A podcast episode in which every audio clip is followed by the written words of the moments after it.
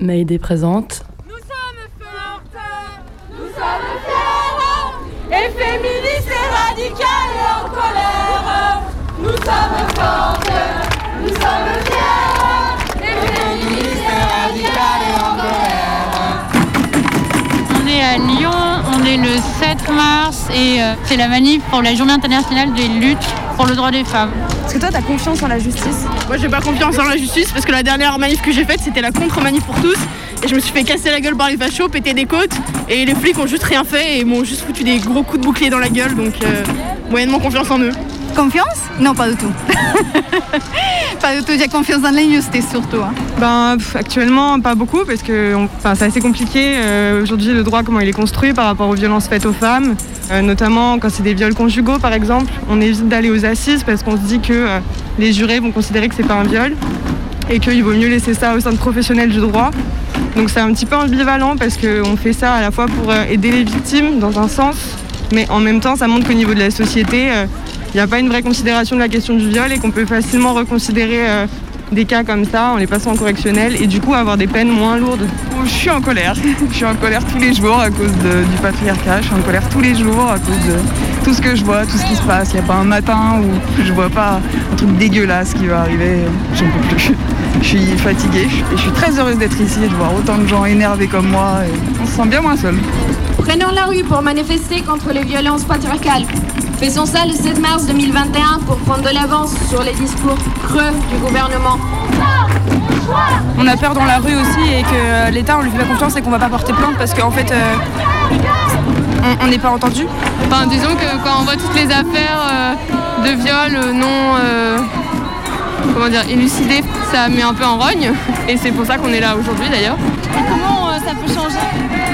Bah, déjà en, en croyant les victimes et en les écoutant mieux et en les laissant s'exprimer et en ne protégeant pas euh, les personnes qui sont euh, accusées de viol et qui sont haut placées. On pense notamment euh, à nos ministres. Si je crois à la justice. Au vu de mon métier, je dirais que je ne crois pas à la justice. Je suis CPE. Et j'ai pas vraiment l'impression qu'il y ait une justice, enfin, puisque en fait, il y a nous ce qu'on dit en tant qu'humain, et puis après ce que l'institution peut faire, qui n'est pas juste selon moi.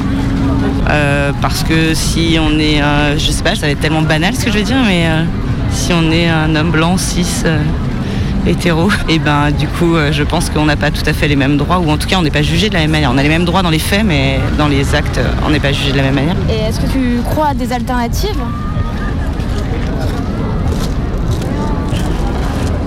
Que mon silence est une réponse Je vais dire que mon silence est une réponse. Ni les sexistes, si tu poses ta main sur moi, je te casse la main et le bras. Je crois que la justice, euh, faut la faire soi-même. DIY. Do it yourself. Il y a des systèmes de pensée qui réfléchissent la justice autrement, c'est-à-dire que je pense que la prison, bah, elle ne sert pas à faire changer les esprits, les états d'esprit et les comportements. Elle fait que amplifier euh, le fait d'être euh, décalé avec la société et du coup, euh, elle renforce en fait les comportements violents. Et qu'en tout cas, la forme de justice qu'on a, euh, qui est institutionnalisée aujourd'hui, mais comme tout le, système institutionnel, il est pourri, il fonctionne pas en fait. Il nous assigne un rôle qu'on porte toute notre vie et puis du coup on meurt avec, donc euh, c'est un peu triste. On n'a pas de deuxième chance, quoi, j'ai l'impression. Pour moi, euh, il faut plus gueuler que ça. Genre, il faut pas se contenter d'être sage et assise et, juste être dans la rue et, crier, mais il faut encore plus euh, faire des, des- des actes et des choses qui, qui, qui montrent en fait qu'on est vénère.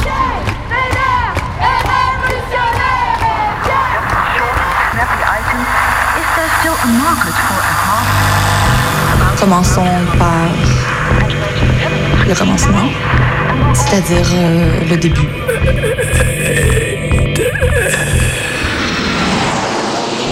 Messieurs, votre attention s'il vous plaît.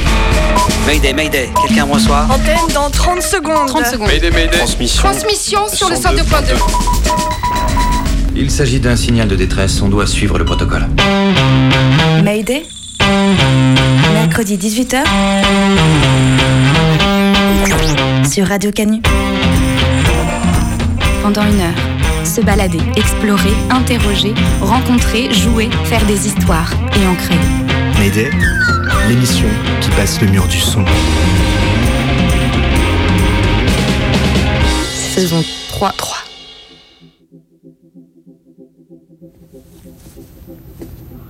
J'ai longuement préparé une grande plaidoirie, pleine d'effets de manche juridiques. Mais je ne m'en servirai pas. Il y a la loi, le droit, des juges et des avocats. Il y a des crimes, des délits, des inculpés, des victimes, des preuves, des instructions, des reconstitutions, des témoins, des parties plaignantes, des prévenus, des greffiers, le parquet, des plaidoiries, des amendes et des peines de prison, des promesses de ne dire que la vérité, rien que la vérité. Ouais, attends, on a compris là. Pendant une heure, on va parler de justice. Alors reste branché à la juste fréquence. Mayday, l'émission qui ne dit que la vérité. C'est un peu un lieu commun, mais c'est vraiment le théâtre, quoi, de voir euh, toute cette mise en scène. Moi, j'ai eu vraiment du mal à sentir que c'était moi qu'on jugeait à ce moment-là. La séparation des pouvoirs, c'est pas vrai. Le juge d'instruction est simplement celui qui demande des choses. Mais ça reste toujours la police, la petite main qui va chercher et qui donne. C'est-à-dire qu'ils peuvent donner ce qu'ils veulent au juge d'instruction. Même quand il est honnête. Même quand il est honnête. Ouais, c'est une machine qui tourne euh, un peu toute seule, quoi. Là, c'est vraiment, ça tourne, ça tourne, et puis toi, t'es complètement extérieur et, tu peux absolument euh, te raccrocher à rien du tout. On doit supplier un juge d'instruction d'entendre des témoins. Elle veut pas. La juge d'instruction ne veut pas entendre des témoins capitaux qui ont vu les policiers torturer mon frère. Mesdames et messieurs les jurés, vous êtes ici pour faire appliquer la loi et prononcer une sanction. Il n'y a pas de vie sociale s'il n'y a pas de sanction. Euh, au final, j'ai eu très peu la parole en plus.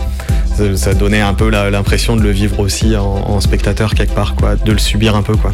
Niez-vous aussi avoir pris en otage le président du tribunal de Compiègne pour couvrir votre fuite?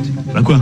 Comme tout bon citoyen, euh, je me suis réfugié derrière la justice. Euh, Je vois pas ce qu'il y a de mal à ça. hein. Parce qu'en disputant toutes ces joutes oratoires, on perd de vue une chose. Et cette chose, c'est la vérité. Avec quoi cherchons-nous la vérité? Avec notre esprit ou notre cœur?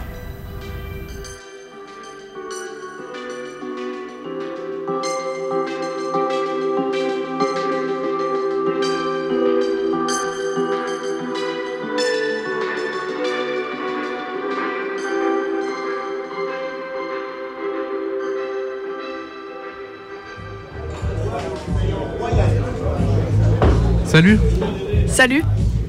tu bois quelque chose Un café peut-être? Ouais, ouais, un café, c'est bien. Francky, s'il te plaît Ouais Deux cafés Ça roule Tib est pas encore arrivé? Bah non. Et euh, du coup, t'as suivi un peu l'actu là, le procès? Ouais, trois ans, hein. c'est dingue cette Ouais, histoire. Je pensais pas que ça pourrait arriver ce genre de truc. Bah, c'est pas non plus le premier politique qui est condamné. Ouais, enfin, quand même. hein. C'est étrange quand même l'idée du café comme rendez-vous, tu trouves Bah pas pourquoi? Bah, pff, tous les bars sont fermés depuis des mois, ça fait un peu bizarre, hein. Mais justement, on n'a plus le droit de rien faire. Au moins à la radio, on fait ce qu'on veut. Hmm, T'es pas convaincu, hein, je le sens. si, si, mais bon, je me disais, tant qu'à faire, euh, bah, est-ce qu'on pourrait pas aller dans un concert, quoi? Ça me manque trop. Ah ouais, t'as raison. Francky Ouais Ouais, euh, laisse tomber les cafés, mets-nous deux bières à la place. Et une ambiance de concert, s'il te plaît. Attends, je dois avoir ça. Euh, les Tugs en, en 2008 au Rail Théâtre, ça ira Au top.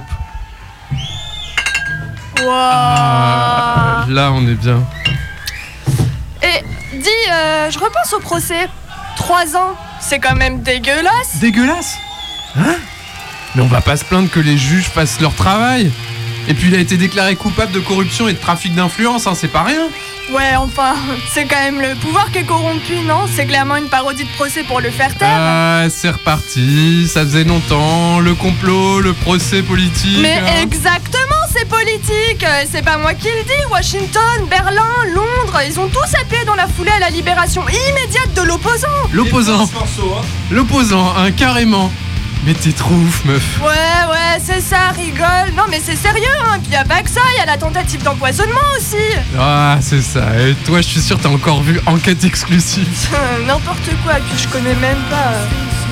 Et en tout cas, t'en fais pas trop pour ton chouchou.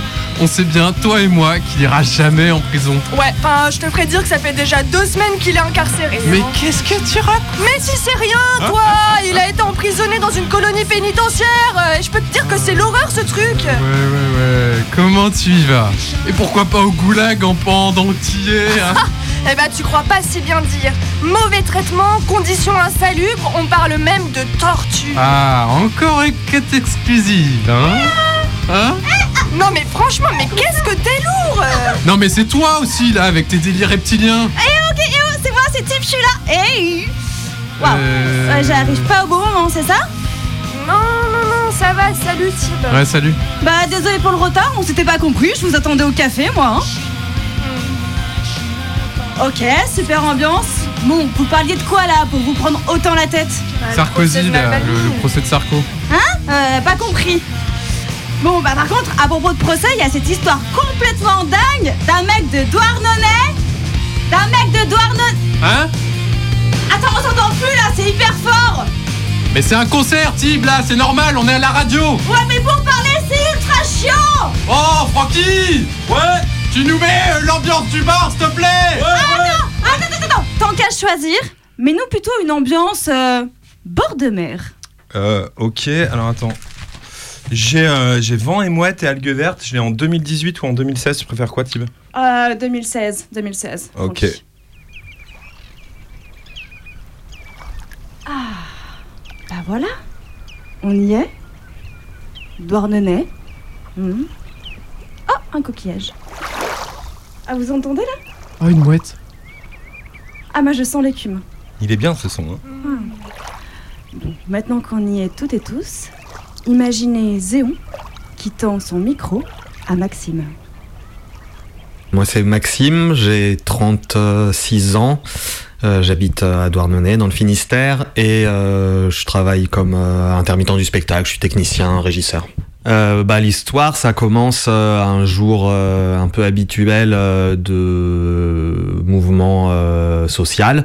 Une action est prévue de barrage filtrant, euh, de sortie de périph, donc une, une action somme toute classique. Donc voilà, moi la matinée, elle se passe comme ça, plutôt à échanger, boire des cafés, profiter du soleil qu'il y avait ce jour-là, et puis voilà, jusqu'à des à peu près 9 heures, je pense un moment où la police a décidé qu'il était temps de libérer le périphérique. Euh, il, nous reflue vers l'intérieur de la ville. Et euh, au milieu à peu près euh, du chemin pour arriver jusqu'à l'endroit où il voulait nous nous amener, il y a euh, un pétard euh, qui est lancé euh, plutôt de devant euh, qui explose euh, entre moi et la ligne euh, de CRS à peu près quoi. C'était un pétard qui a fait pas mal de bruit, qui a étonné un peu tout le monde parce que personne n'avait trop anticipé euh, peut-être euh, l'intérêt euh, euh, stratégique euh, de, de balancer ce pétard à ce moment-là. Mais enfin bon, c'était relativement anodin et personne y a fait vraiment euh, gros cas, euh, euh, ni euh, d'ailleurs euh, la brigade à ce moment-là, ni nous. En tout cas, euh, voilà. Donc on continue à partir. Et puis. euh, ils disparaissent. Là, euh, du coup, on se retrouve tout seul et puis on retourne sur le boulevard. Et là, euh, il y avait une autre brigade qui nous avait arrêtés et on a fini par se faire nasser, voilà, une vingtaine. Et ils commencent à hum, chercher quelqu'un. Et puis euh, il y a finalement un des gendarmes qui était là qui finit par me montrer du doigt et euh, qui me désigne comme visiblement l'auteur du jet de pétard. Donc là, euh, je, me fais extirper de la foule, je rentre dans la camionnette et là je découvre qu'il y avait un OPJ directement à l'intérieur. Il me stipule ma, garde à vue pour jet de projectile à ce moment-là. Et puis les portes de l'estafette se referment et puis on part pour le commissariat central de Toulouse.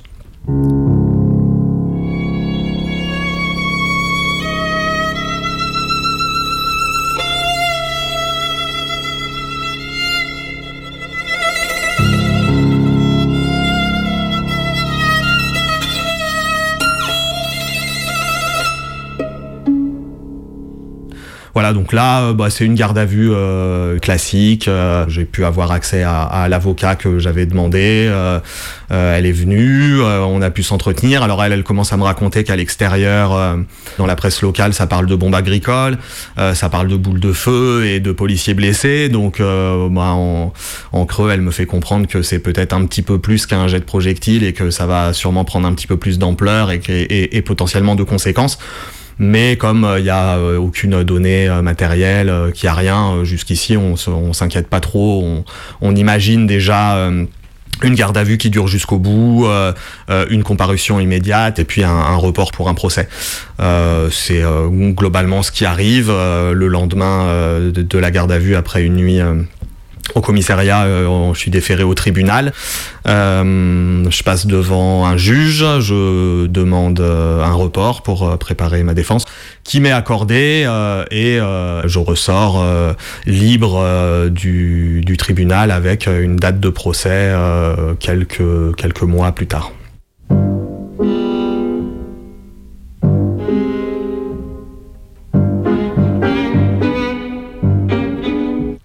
Donc là, il se passe l'été.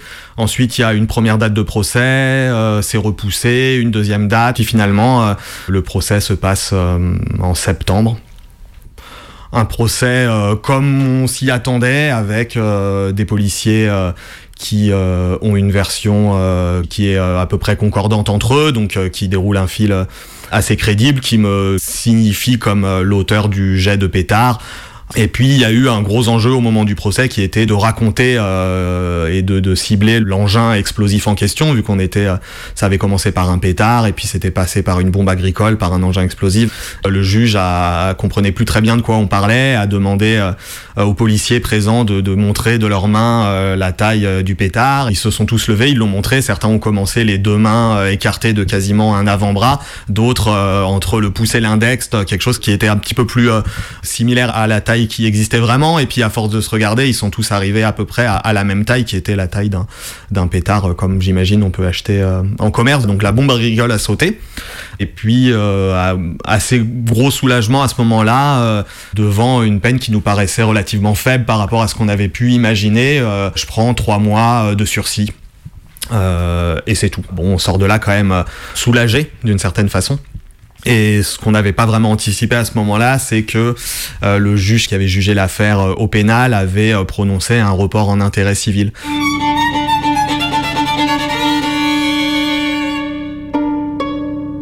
Les semaines se passent, les mois se passent, pas vraiment de nouvelles de la part de mon avocate de l'affaire. mais quand même, à un moment, j'essaye d'avoir un petit peu des infos plus précises. Je savais pas du tout ça en était. Pas vraiment de réponse aux mails, difficile de la voir euh, par téléphone.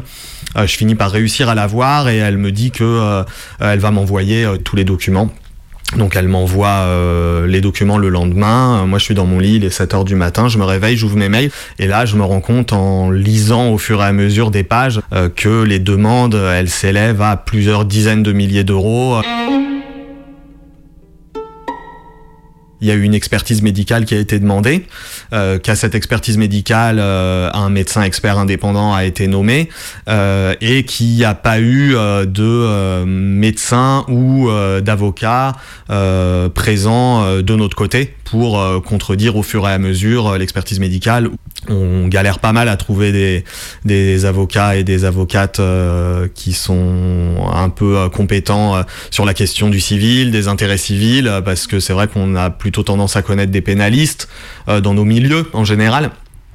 Donc on arrive quand même finalement à avoir des gens, on leur envoie les dossiers, ils nous disent assez gentiment que euh, c'est quand même un petit peu étonnant, qu'il aurait pu avoir euh, un médecin nommé de notre côté, qui aurait pu éventuellement contredire l'expertise du médecin expert ou en tout cas la remettre en cause par certains aspects au fur et à mesure.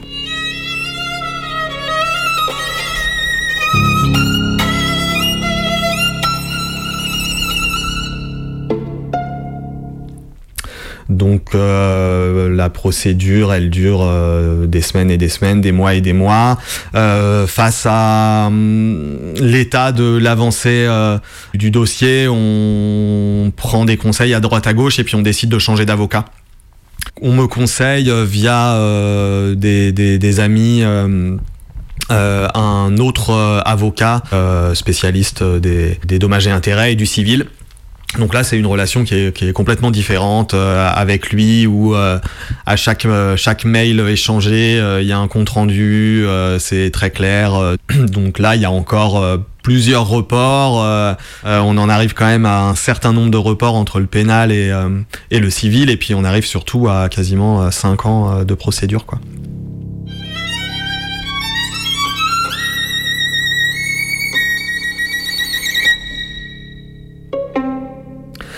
Et le jour euh, de l'audience arrive, puis euh, une date de rendu est fixée. Et euh, euh, j'ai attendu un petit peu toute la journée, euh, plutôt euh, stressé. Et puis euh, mon avocat m'appelle, il doit être 17h, à peu près 17h30. Et là, il me dit qu'il a pas une bonne nouvelle pour moi.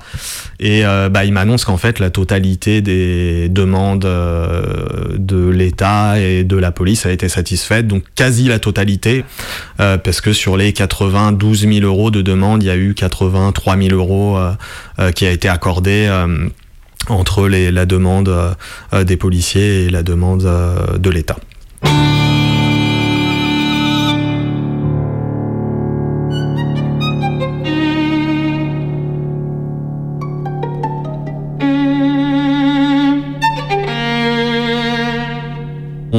Sur conseil de plusieurs avocats, à ce moment-là, on décide de faire appel de ce jugement-là.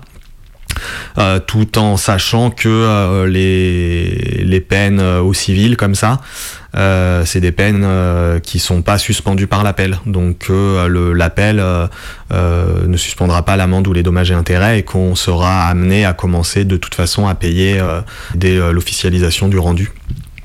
Donc euh, on commence à réfléchir, à savoir ce qu'on va faire, à savoir comment est-ce qu'on va pouvoir euh, trouver l'argent pour faire appel, parce que 50 procédures ça coûte euh, cher, euh, parce que cet appel risque de durer au moins un an ou deux, donc euh, c'est pareil, ça va encore des frais d'avocat qui vont courir sur sur longtemps, parce que moi j'ai mis toutes mes économies dans les frais d'avocat de la première instance, et puis là on en est là aujourd'hui.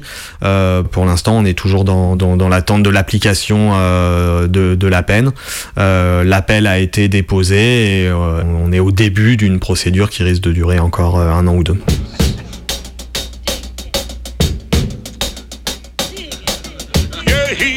The coat of swing. It's just about ready to do that thing. I don't want no tears, I don't want no Mayday, lies. 18h20, Above all, I don't la want no justice alibis. nique sa mère. And that ain't all. He'll give you time if you're big or small. Fall in line or this coat is neat. Peace, brother. Uh-oh, here come the judge. Here come the judge. Everybody know that he is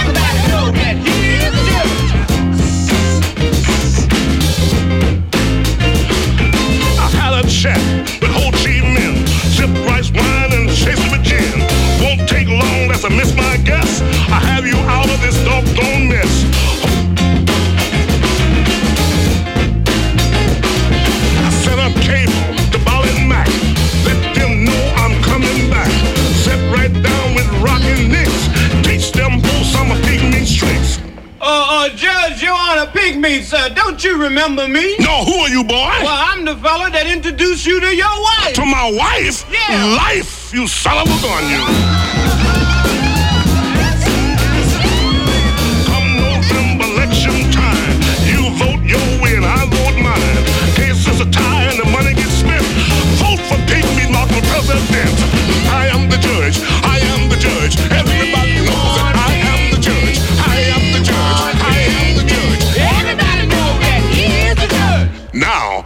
everybody know I am the judge.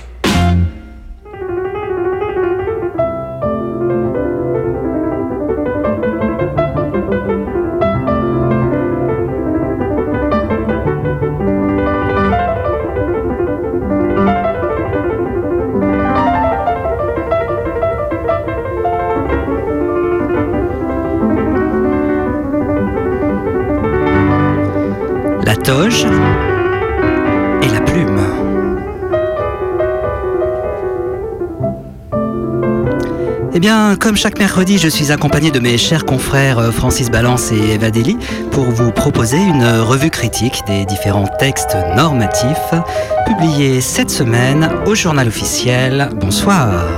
Bonsoir. Bonsoir. Bonsoir. Bonsoir. Bonsoir. Et bonsoir. Bonsoir. Et bonsoir. Alors je vous propose de commencer ce soir avec un premier texte qui nous vient du ministère de la Transition écologique.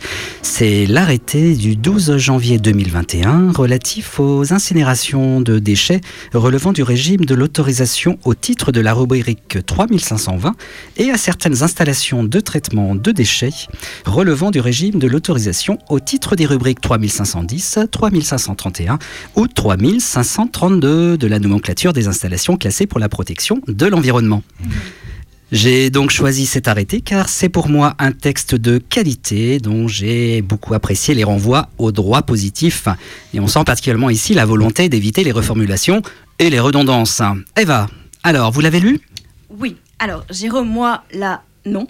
Je ne suis pas du tout d'accord. hein. Avec ces annexes, on a là encore une de ces énumérations fastidieuses qu'on souhaiterait voir disparaître.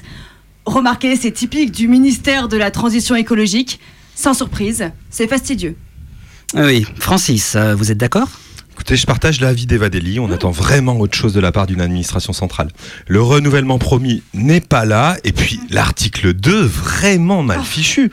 On se demande ce que le deuxième alinéa du troisièmement apporte à l'économie générale du texte. Vraiment. hein. Oui, alors je vous trouve quand même un petit peu dur tous les deux. hmm on est quand même à un autre niveau de ce à quoi nous habituait l'administration de l'Intérieur il y a cinq ans. Bon, bon, oui. Quand même, quand même. Non, on peut modérer un peu le jugement. Ce texte a un certain intérêt. Non. Mais dans cette période d'inflation législative, il devrait repasser rapidement au second plan. Mais je vois pas pourquoi on serait indulgent. Non, pas du tout. C'est pas possible en 2021 d'accepter ce genre de choses. On a là un texte vraiment, mais vraiment de seconde zone qui ne mérite pas plus que le niveau de circulaire. Et, et il avait d'ailleurs. Euh, Personnellement, je trouve qu'il n'avait pas du tout sa place au, au- au journal officiel. J'ai l'impression que ça a été rédigé par un greffier du tribunal de Bourgoin-Jallieu. Vraiment, hein. Ah oui, ah oui, quand même. Alors, vraiment, oh, oh, oh, Bourgoin-Jallieu, je trouve quand même, Francis, je trouve quand même que vous allez un petit peu fort. Ouais, hein. mais je sais de quoi je parle, excusez-moi. allez, allez, on enchaîne, on enchaîne. Voilà, on a aussi vu passer un texte du ministère des Solidarités et de la Santé. Il s'agit de l'arrêté du 26 février 2021 fixant pour l'année 2020 les montants et fractions du produit des contributions mentionnées à l'article L1410-4 du Code de l'action sociale et des familles affectées au financement des dépenses de la Caisse nationale de solidarité pour l'autonomie mentionnées au 4 et au 5 de l'article L1410-5 du même code. C'est un texte qui n'est clairement pas passé inaperçu lors de sa publication. hein. Il faut dire qu'il était vraiment très attendu au vu des éléments techniques qui avaient pu. Ouais, alors, je, je- je peux prendre la parole, j'aimerais là. Oui, ouais, ouais, alors je, me suis vraiment régalé avec un texte de loi à la fois technique et qui fait en même temps preuve d'une rigueur administrative qui n'est pas dénuée de, de poésie. On est totalement transporté du début à la fin, vocabulaire, ponctuation parfaite, les renvois. Enfin, c'est vraiment pour moi un véritable chef-d'œuvre. On aimerait en voir plus des comme ça qui soient proposés à la codification, j'aimerais dire. Oui, alors, je suis tout à fait d'accord avec Francis. Ah, Une fois n'est pas coutume. hein. On sent vraiment le plaisir qu'a dû avoir l'équipe du ministère à travailler sur ce texte. Hmm. Rien n'est laissé au hasard. Tout, est précis, tout est. Oui, très beau, très beau texte. hein. Magistral. Même si, bon, quand même, pour nuancer, on est là pour ça. On peut pointer quelques longueurs inutiles, non? Oui, c'est vrai, Eva, je vous l'accorde. Hmm. C'est un texte qui s'adresse plutôt aux spécialistes, hein, qui peut avoir un, un côté, comment dire, euh, rebutant pour les néophytes. Hmm. Mais Il faut quand même avoir quelques références pour en saisir l'essence. Mais quand même, il devrait permettre de régler quelques affaires litigieuses pour lesquelles la jurisprudence était quand même hésitante.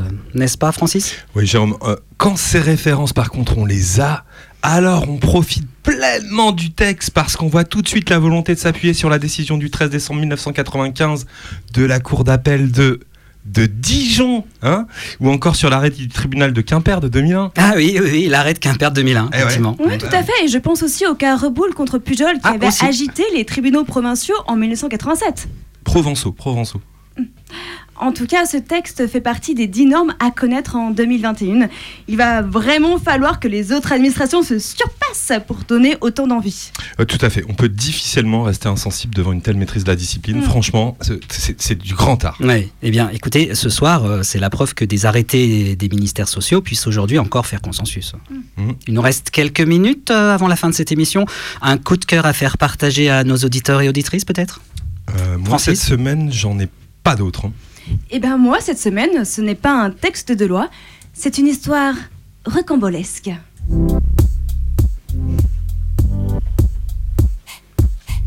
Tout de suite, une proposition de Léon Zétrone pour Mayday. 10 minutes de radio cousu main et un deuxième épisode. Alors pour commencer, les personnages. Maxime, un manifestant pendant la loi travail de 2016. Des forces de l'ordre qui évacuent une rocade autoroutière à côté de Toulouse. Et un pétard qui explose à leurs pieds. Ensuite, le décor. Des tribunaux, trois mois de sursis au pénal et un report du procès en intérêt civil, une lourde expertise, un changement d'avocat, cinq ans de procédure, une audience et une mauvaise nouvelle. Une amende de 83 000 euros qu'il faut d'ores et déjà payer, en plus des frais d'avocat. Moi, j'étais jamais rentré euh, dans la salle euh, d'un tribunal. Ça s'est passé de façon euh, un peu étrange. Moi, j'étais un peu, un peu ailleurs, je crois, à ce moment-là. C'est un peu un lieu commun, mais c'est vraiment le théâtre, quoi, de, voir toute cette mise en scène. Moi, j'ai eu vraiment du mal à, à sentir que c'était moi qu'on jugeait à ce moment-là. Je voyais bien qu'il y avait un risque, quoi, au bout, mais euh, c'était quand même tellement euh, mis en scène et tellement euh, c'est un peu grossier quand même tout ça que ouais j'avais du mal à, m'y trouver vraiment impliqué quoi. Au final j'ai eu très peu la parole en plus. Ça, donnait un peu l'impression de le vivre aussi en, spectateur quelque part quoi de, le, de le subir un peu quoi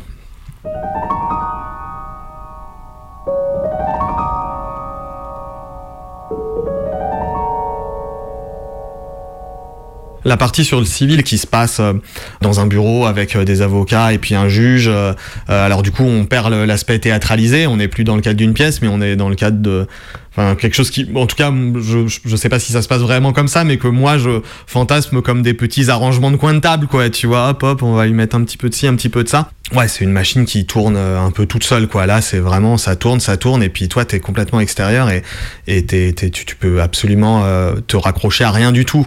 C'est le royaume de l'expert comptable. C'est un ensemble de chiffres euh, qui s'accumulent, qui s'accumulent, et puis et puis là, tu peux tu peux plus rien faire, quoi. T'es complètement dessaisi de tout ça. Donc ça ça donne une vision assez étrange de la façon dont c'est dont ça se passe, et puis c'est c'est assez invisible et, euh, et insaisissable, quoi.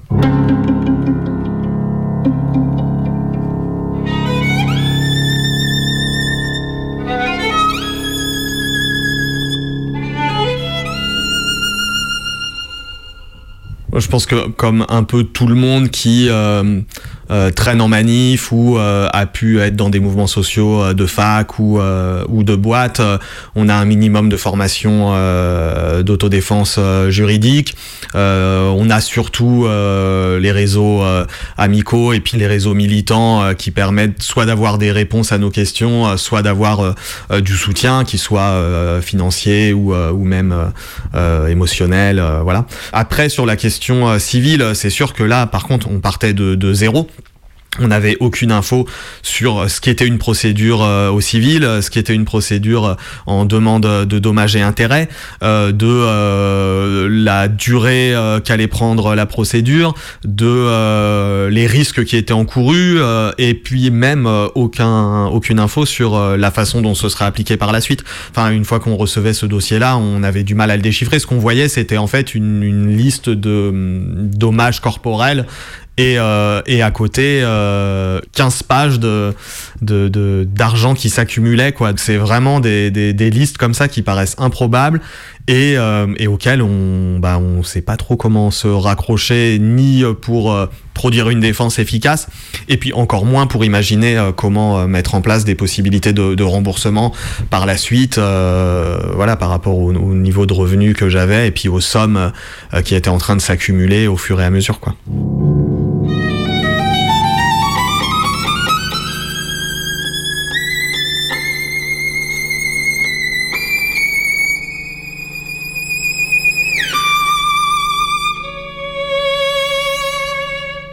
Là, pour l'instant, en, termes de, répartition un petit peu des, charges ou, d'entraide, il y a, deux axes un peu qu'on travaille. Quoi. Il y a la, partie des, frais de justice déjà, qui ça peuvent être globalement pris en charge collectivement à travers soit des cagnottes, soit des groupes ou des associations euh, d'entraide voilà donc ça c'est une partie qui peut assez facilement euh, être réglée et puis euh, voilà on a des outils collectifs qui nous permettent potentiellement de pouvoir bah, faire un petit peu d'argent à droite à gauche. Puis après, il y a la partie sur l'amende en tant que telle. Et ça, il semblerait que une amende, elle puisse pas être payée collectivement. C'est la personne elle-même qui a été jugée et accusée qui doit l'assumer. Que le fait de faire euh, des cagnottes pour prendre en charge ou aider euh, euh, sur cette partie-là, elles peuvent être soit considérées comme des incitations à commettre des délits, du coup, et, voilà, et du coup, on a une, grande difficulté à imaginer des solutions collectives sur le paiement, vu que c'est sur mes revenus propres que seront forcément perçues les sommes.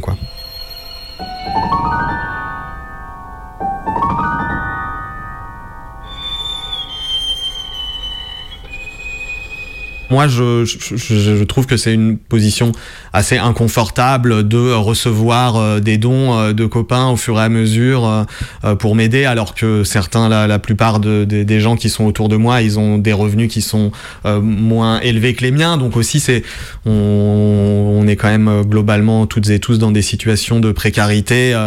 et puis, bah, la mienne, elle est liée à cette affaire-là, mais il y en a d'autres qui sont liées à plein d'autres causes et que voilà, moi, je sais pas trop comment positionner par rapport au fait d'accepter recevoir ça sur une durée aussi longue en plus que celle qui va être le, euh, la, durée de, de, de cette amende-là. quoi.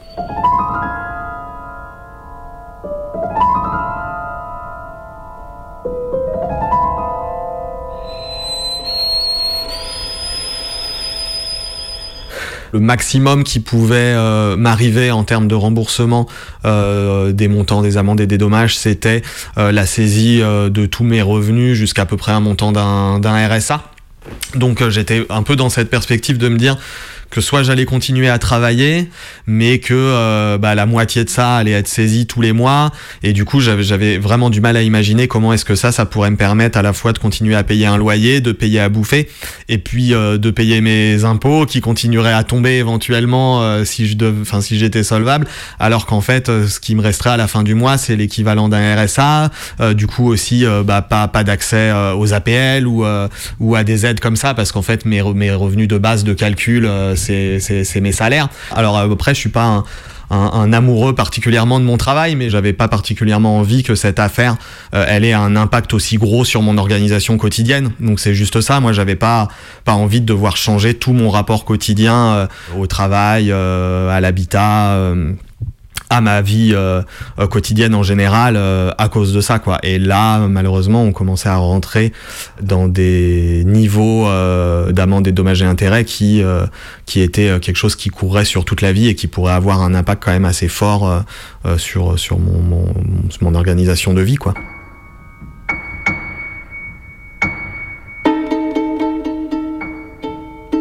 Bah, moi j'ai la chance d'être très bien entouré là où on habite. Je sais que qu'il y aura du monde autour, qu'il y aura du soutien. Euh, je pense que ça ça fait ça fait beaucoup pour euh, se projeter euh, dans l'avenir, même si il y a toujours cette limite où on peut pas se projeter sur 4 ou 5 ans. Là, il faut se projeter sur 30 ou 40 ans. Donc ça oblige à la fois à poser la question au quotidien avec euh, bah, les réseaux amicaux, euh, l'entraide au quotidien qui fonctionne très bien, et puis euh, des projections sur un très long terme qui est mm, potentiellement toute la durée de la continuité de, de ma vie, quoi.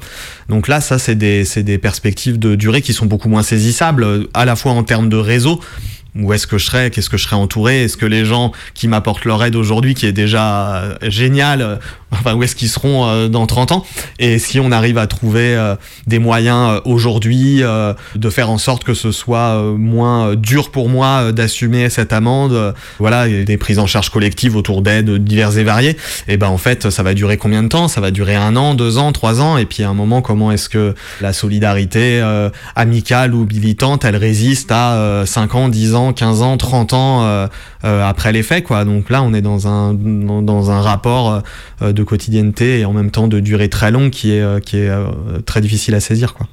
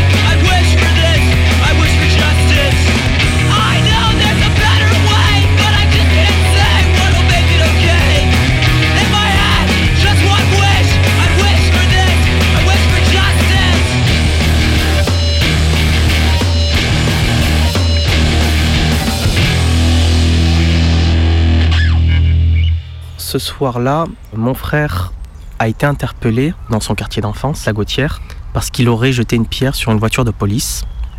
Une fois qu'il a été interpellé, selon les témoins, il y a eu un, premier tabassage et ils l'ont rentré dans la voiture. Il a été ramené au commissariat dans les environs de 3h30, 3h40 du matin. Et là, plutôt que de le ramener dans la salle des geôles, en fait, il a été déposé dans le couloir du commissariat.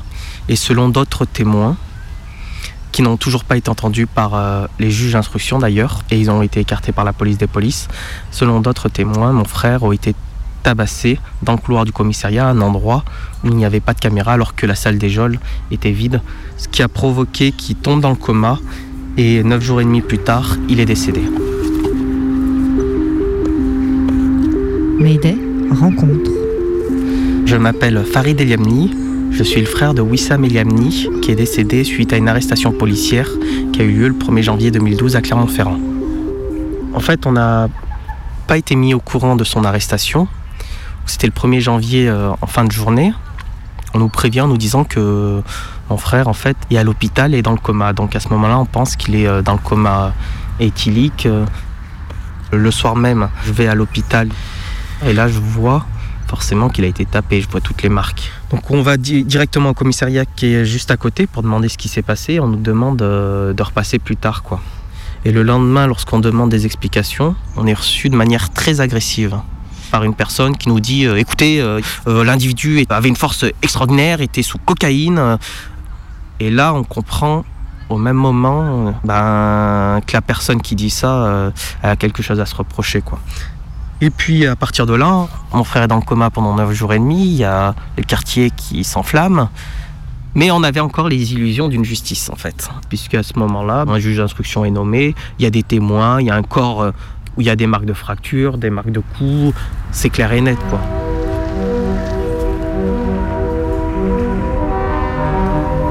Après rapport d'autopsie euh, va très rapidement être fait. Et comme souvent, les pré-rapports d'autopsie sont là pour euh, calmer les gens.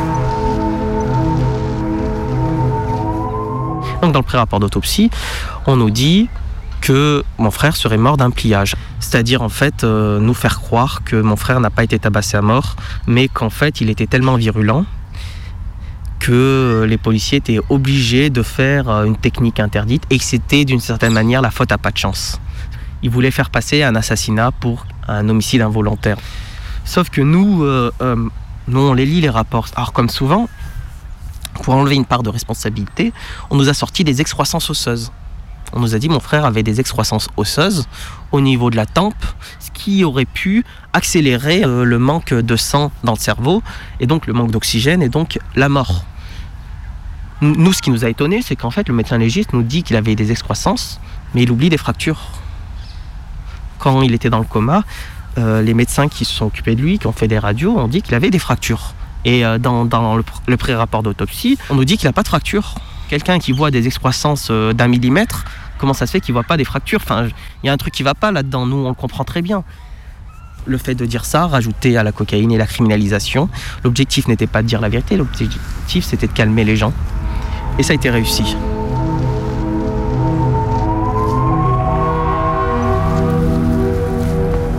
Ils ont gardé mon corps. Enfin, je dis garder mon corps parce qu'en fait, j'ai vécu aussi ça dans mon propre corps, quoi. Ils ont gardé le corps de mon frère jusqu'au mois de juin. Faut nous expliquer comment ça se fait qu'un médecin légiste euh, a besoin de garder un corps pendant six mois. Et nous, on souffre, quoi. On n'a toujours pas enterré Wissam. Le médecin rend son rapport au mois de juin. Il dit qu'en fait, dans le dossier médical qu'il n'avait pas au mois de mars, il voit au niveau de l'électrocardiogramme qu'il y a quelque chose de bizarre. Il avait de la drogue. Il est certainement mort d'un problème euh, de drogue qui a provoqué un problème cardiaque. Un médecin légiste change de version. Donc là, notre avocat va voir un- un expert cardiologue qui va lui dire il n'y a aucune anomalie cardiaque, aucune lésion cardiaque. Ce n'est pas possible qu'il soit mort d'un problème cardiaque. À partir de là, la justice a dit on va faire une contre-contre-expertise qui va mettre euh, plusieurs années à venir. Et donc on va voir euh, le président des experts toxicologues qui dit une chose très simple. Il est en dessous du seuil de positivité. C'est-à-dire que s'il avait été contrôlé au moment de l'interpellation au niveau d'un contrôle routier, il n'aurait même pas été positif. Et donc là, on est en avril euh, 2017. Les causes de la mort euh, doivent être étudiées. Et à l'heure actuelle, donc on est en octobre euh, 2018, on n'a toujours pas la réponse. Toujours pas euh, le rapport du euh, nouveau médecin légiste qui doit réétudier les causes de la mort. C'est beaucoup plus simple d'enterrer une affaire dix ans après plutôt que de l'enterrer une semaine après. Plus le temps passe, plus les gens oublient et plus une injustice en fait euh, est, euh, est acceptable quoi.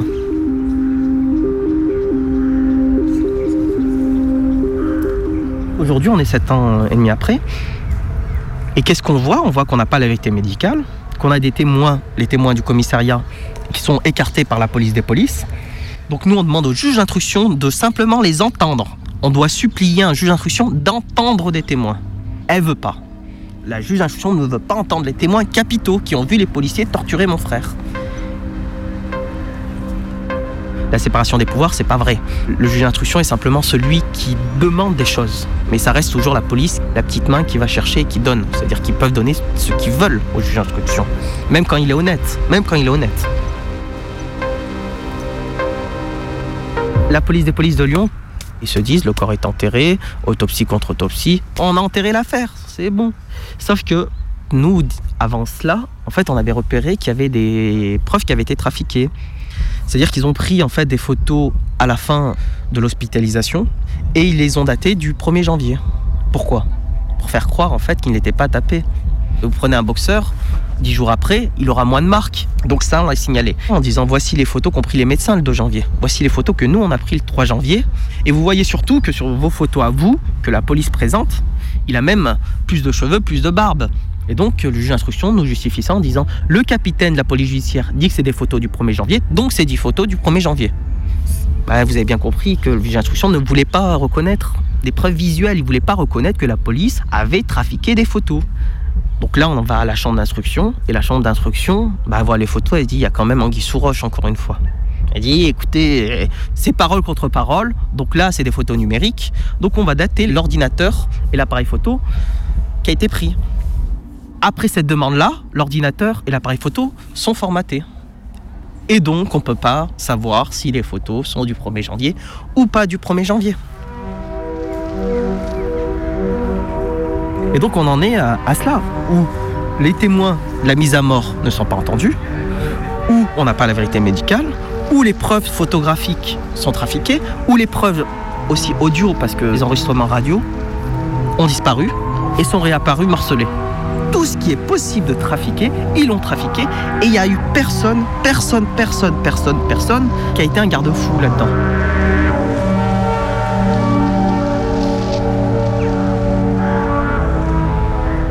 Avant, je pensais que le monde euh, était beau parce qu'il était bon avec moi. J'avais réussi à slalomer. J'ai fait euh, une école d'ingénieur et j'ai fait aussi un master en management. Euh, Je me souviens, je regardais Capital à l'époque sur la 6 où je voyais des gens, des milliardaires et tout ça. Je me disais, mais ouah, j'aimerais bien, j'aimerais bien avoir euh, tout ça. Avant l'histoire de mon frère, je pensais que le monde fonctionnait comme ça. Et c'est comme ça qu'il est justifié d'ailleurs. C'est-à-dire qu'en gros, si vous faites un effort, vous obtenez quelque chose.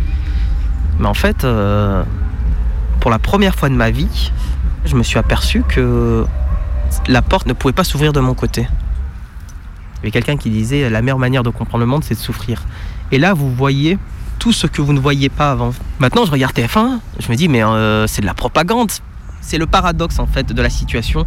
Le mal qui m'est arrivé m'a fait souffrir, mais cette souffrance-là m'a aussi désintoxiqué de pas mal de choses. À partir du moment où vous vivez des injustices, en fait, vous voyez une autre facette du monde. Et vous en arrivez même à vous dire, peut-être, dans la souffrance et dans tout ce qui arrive, il y a quelque chose de beau, parce que ça fait vibrer quelque chose qui n'aurait jamais vibré euh, si, si ça n'avait pas été le cas. On est marqué à vie, il n'y a pas un jour où on n'y pense pas. Rien ne fait plus mal que la trahison. Et c'est pas n'importe quelle trahison, parce que c'est une confiance dans le monde. Et c'est pas un cas. C'est structurel. Do- Donnez-nous des affaires où c'est pas le cas. Des affaires de violence policière où c'est pas le cas. Et en fait, on comprend que ce qui n'est pas normal, c'est la norme, quoi. Moi, j'ai vécu 20 pendant 20 ans dans la même chambre que mon frère. C'est la personne avec qui j'ai passé le plus de temps, avec le, lequel j'ai le plus échangé. 20 ans, je peux pas passer à autre chose. C'est pas un caprice. Et les gens nous disent ça, nous disent ouais, mais c'est le mektoub et tout, faut avancer. Non, je- non, tu peux pas avancer.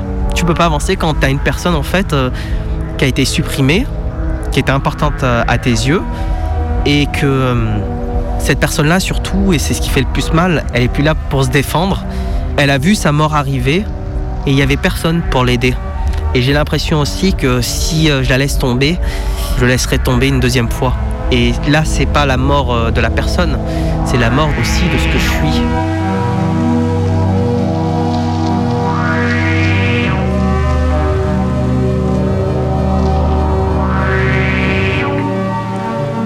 J'ai rencontré Farid El Yamni à Nancy en novembre 2018, presque 8 ans après la mort de son frère Wissam.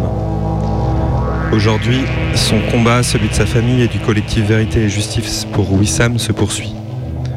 Toutes et tous continuent de faire face à l'institution judiciaire qui refuse toujours d'entendre les témoins qui ont vu les flics tabasser à mort son frère. Trois témoins directs qu'une juge d'instruction s'évertue à ne pas vouloir entendre si on en croit le dernier rendu en date de la chambre d'instruction de Riom en juillet 2020.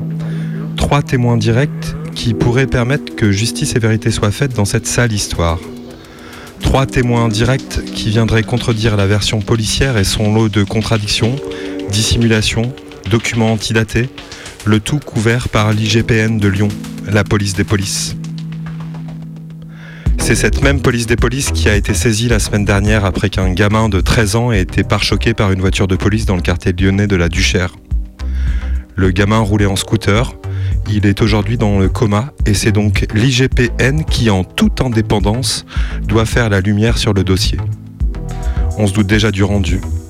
On nous expliquera, comme le plus souvent, qu'il n'y a pas de lien entre l'accident et l'intervention de la police, que l'intervention était proportionnée, que le gamin était un délinquant, un voleur, un dealer, Peut-être même qu'il avait des problèmes de santé, ce qui expliquerait qu'il est dans le coma. Demander justice et vérité devant les crimes policiers, c'est donc souvent mission impossible. Assa Traoré a beau être la célébrité de l'année pour le magazine Time, les gendarmes qui ont tué son frère exercent toujours leur métier. Et la famille doit se battre à coups d'enquêtes d'experts et de contre-enquêtes de contre-experts qui découragent la plupart de celles et ceux qui avaient encore un petit espoir en la justice de leur pays. Pire, Assa Traoré a été condamnée en mars dernier à verser 4000 euros d'amende aux trois gendarmes parce qu'elle a dit qu'ils avaient tué son frère. Et quelle justice pour toutes les familles endeuillées qui ne trouvent pas la force médiatique de porter le combat contre l'institution policière. Une justice qui épargne les policiers, mais qui, dans son fonctionnement ordinaire, au contraire, condamne tous les ans un peu plus à des peines de prison celles et ceux qui passent à la barre. En 60 ans, le nombre de personnes emprisonnées en France a plus que triplé. Début 2020, plus de 70 000 personnes étaient détenues pour une capacité d'accueil, le mot est mal choisi, d'un peu plus de 60 000 places. On punit donc en France, mais pas tout le monde et pas de la même manière. Le principe d'égalité de tous et de toutes devant la loi ne résiste à aucune étude sociologique. C'est aussi une évidence populaire que de savoir que la délinquance en col blanc bénéficie des largeurs des tribunaux et même lorsque la justice condamne les gros poissons, les aménagements de peine permettent souvent de leur éviter la prison. Justice de classe, donc, qui se montre au contraire des plus sévères pour ceux et celles qui ne sont pas nés dans le bon quartier, pas avec le bon compte en banque, la bonne couleur de peau, les bons diplômes, la bonne langue. Un traitement punitif qui discrimine donc les populations des milieux populaires et qui, bien souvent, n'est pas à la hauteur lorsque ces mêmes personnes demandent à un juge d'instruction vérité et justice après un crime policier. Rien d'étonnant alors, et c'est plutôt réjouissant d'ailleurs, que de vieux slogans se réinvitent régulièrement dans les manifs. Pas de justice, pas de paix.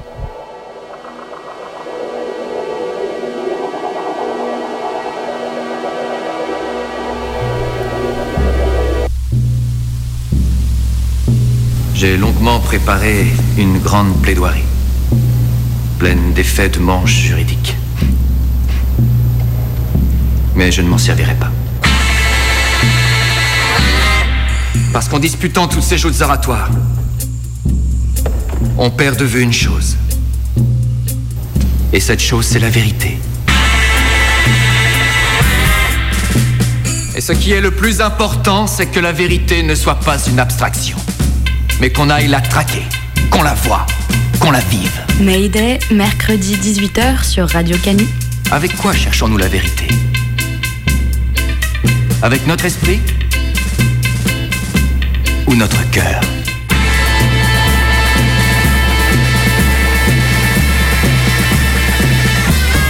Jacques Mérine, vous continuez malgré l'évidence à nier toute relation avec l'accusé Michel Ardouin. Ah, je vous l'ai déjà dit, je connais pas ce type, je connais pas ce type.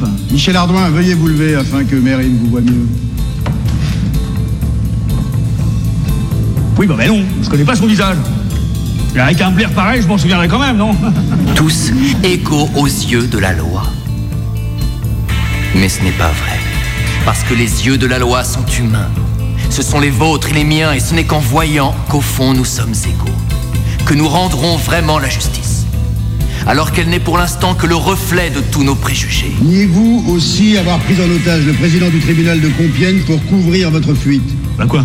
Comme tout bon citoyen, euh, je me suis réfugié derrière la justice. euh, Je vois pas ce qu'il y a de mal à ça. hein. Alors en attendant, nous avons le devoir divin de chercher en nous la vérité. Ni par le regard, ni avec un esprit où la peur et la haine transforment la différence en préjugés, mais avec le cœur.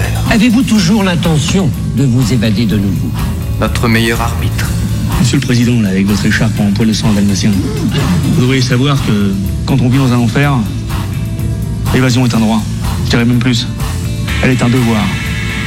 À présent, écoutez-moi, mais avant tout, écoutez. Et pourquoi détenir tant d'armes, Monsieur Mérine? Monsieur le Président, comment vous dire euh, Un inexplicable sentiment d'insécurité m'assaille depuis ma plus tendre non, puis bon, vous plaignez pas, hein. vous savez, moi je m'occupe de mes ennemis, ça fait moins de boulot pour messieurs les gendarmes et un peu plus de boulot pour les ambulanciers.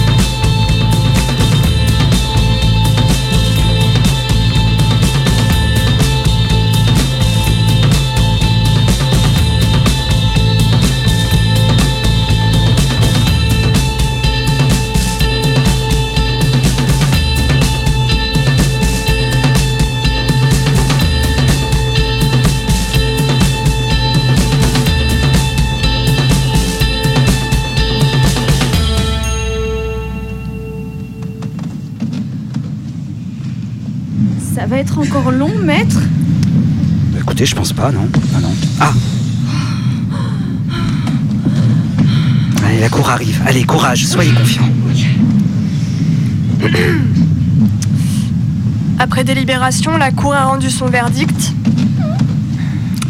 L'accusé est reconnu coupable d'homicide volontaire avec préméditation. Il est donc condamné à une peine de deux ans, assis à côté d'un piano de gare SNCF et forcé d'écouter des gens jouer mal le thème d'Amélie Poulain. Mais ne vous inquiétez pas, ne vous inquiétez pas, on va faire appel. Bouge plus, Joe C'est fini maintenant, tu vas gentiment me suivre Euh, vous devez vous tromper, monsieur. Moi, c'est Nicolas. Et Ah s'il vous plaît, vous pouvez baisser votre arme. Ça m'angoisse un peu. Eh, arrête tes conneries, Joe William, Jack et Avril sont tous déjà sous les verrous. Ils t'attendent Écoutez, je, je ne sais pas ce que vous me racontez, mais c'est c'est encore cette histoire de Big Malion, Pygmalion, je sais pas quoi là. Ça n'a rien à voir avec moi. Hein.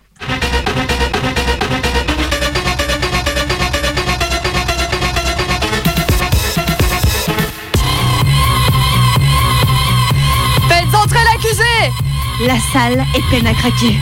Une porte rouge s'ouvre. Stupeur Si, si, le célèbre animateur de Mayday qu'on imaginait plus petit entre d'un pas mal assuré pour recevoir son jugement. Je vais me taire maintenant. Madame la juge va lire les chefs d'accusation.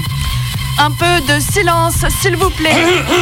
La parole à monsieur le procureur. Je vous remercie, euh, madame la juge. Mayday, en la personne de Sissi, vous êtes accusé d'humour facile, de parodie d'émissions de radio, de plagiat des textes du docteur Abgral et de musique de mauvais goût. Monsieur l'avocat de la défense, vous avez quelque chose à ajouter? Euh, m- madame, madame la présidente, vous. Alors écoutez, euh, je tiens d'abord à dire que votre émission commence vraiment à être longue. Oui, Il oui, est oui. 19h01. J'avoue, on a écouté Here Comes the Judge de Pygmeat Markham. Mais ça, c'est c'est moi qui l'ai choisi. C'était la meilleure d'ailleurs. Puis après, je crois qu'on a oublié de parler de Justice de Big Ups. Bon, ça, ça devait être du rock hardcore. hein, c'est le frigo sûrement. Et puis rien. Avec des extraits de Mestrine et des extraits trop bien d'un film tout pourri dont on ne se souvient pas du tout du nom. Et là, tout de suite, là, tu peux entendre le groupe Justice. Bon, comme d'hab, c'est de l'électro, c'est Luigi, hein. Mais je rappelle, hein, je suis pas l'accusé. Mayday, c'est collectif. Si, si, moi, je suis juste un représentant. Nous, on fonctionne en autogestion, n'est-ce pas? Tout à fait. Et bientôt, vous pouvez entendre le Canu Info sur Mayday à Radio Canu. Attends, attends, attends. Le Canu Info, c'est pas du tout sur Mayday. Canu Info, c'est tout seul. Et c'est maintenant.